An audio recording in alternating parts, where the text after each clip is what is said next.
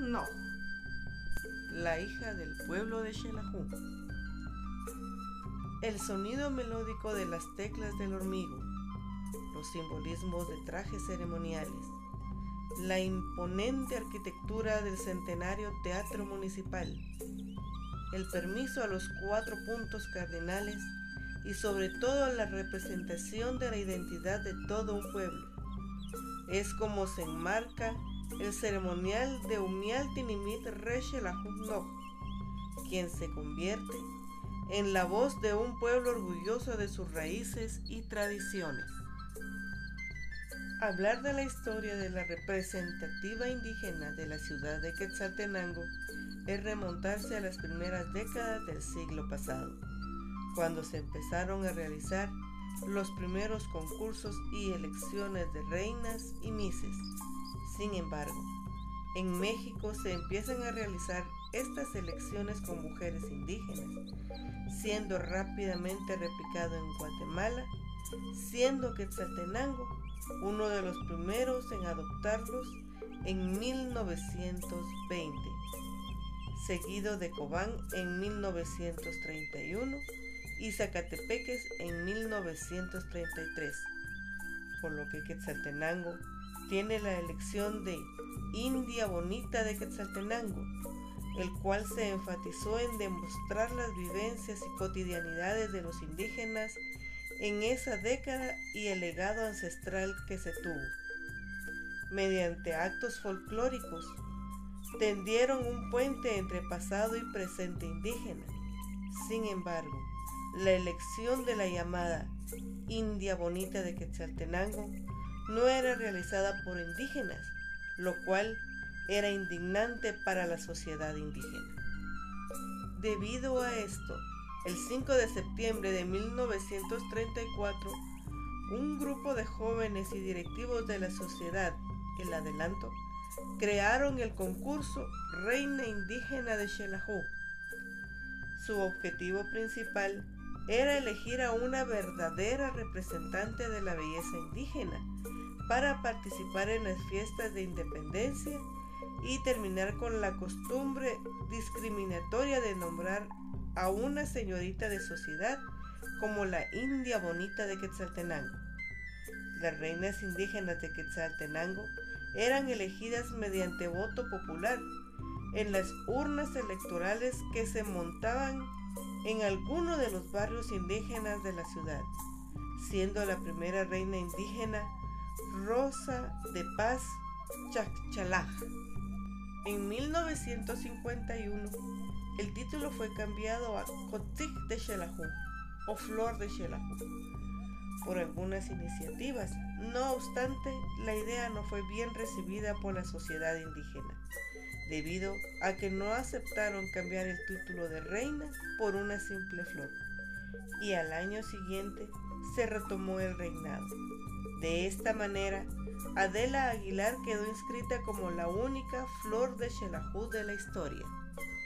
Pero debido a los cambios políticos, sociales y culturales, en 1979 se crea una comisión para reformar el concurso. Por ello, se entrevistaron a personas con conocimientos en Book y a personas mayores de 80 años para establecer la indumentaria de la mujer indígena quetzalteca.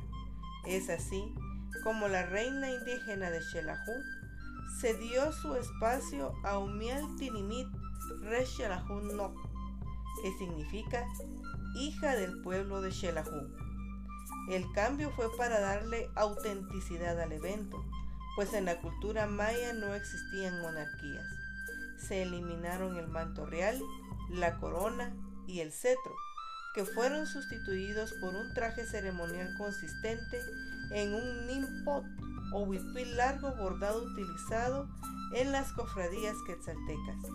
El ishkap o cinta de 8 metros de largo enrollada en la cabeza, el chachal o medallón de plata y el pop siendo la primera en ostentar este título Aura Leticia Canastuj Coyoy.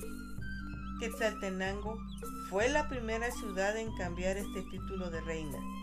pero no el primer evento pionero, el concurso de Reina de la Belleza Indígena Nacional, pasando a ser Rabina Jau, pero a Quetzaltenango otros municipios y ciudades siguieron sus pasos como la reina indígena de San Cristóbal Verapaz, que en 1986 pasó a llamarse Rishkun Casco o el de Princesa Maya Cobanera que en 1994 pasó a llamarse Rabin Kokán.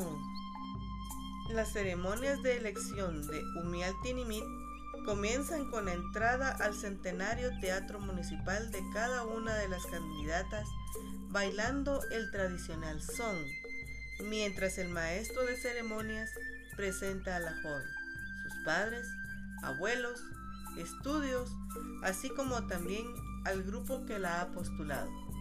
Otra parte de la elección es la presentación de la estampa cultural, teniendo seguidamente la parte más importante del ceremonial, que es el de debate de temas de importancia en la coyuntura nacional, con el enfoque y puntos de vista desde la sociedad indígena quetzalteca, por lo que cada una de las candidatas deberá dar un discurso exponiendo su punto de vista sobre el tema en cuestión ya que esto le permitirá demostrar su capacidad de ser una digna representativa indígena quetzalteca. Teniendo como otros momentos de desenvolvimiento en el escenario la parte de saludar a las autoridades y al público en el orden requerido, llevar correctamente el traje o bailar bien el son, según el criterio quetzalteco, el cual es una posición semi-inclinada con las manos cruzadas en el vientre y siguiendo un vaivén armónico. Estas cualidades no solo las aprecia el jurado, sino el público en general.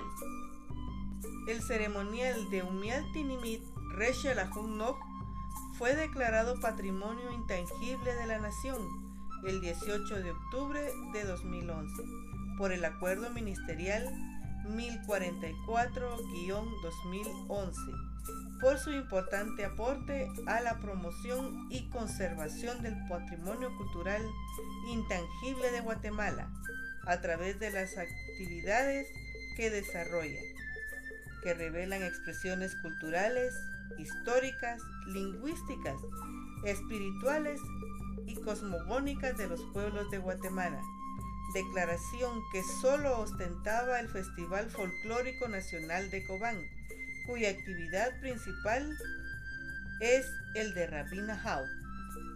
En la actualidad, las representativas indígenas ya no son reinas indígenas, ni tampoco son indias bonitas, es decir, ya no son valoradas exclusivamente por su familia o por su belleza.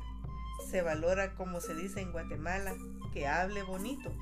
Ya no se valora una representación elitista de la etnicidad, según la cual las candidatas son hijas de familias respetables y conocidas, sino que se valora la identificación y la conciencia de las concursantes.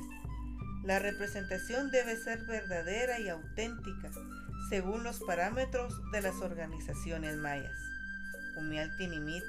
Debe ser capaz de encarnar cierta noción del pueblo maya, pero sobre todo debe ser capaz de fortalecer la cultura y mantener la identidad del pueblo, su pueblo, la mística Shelahuj no.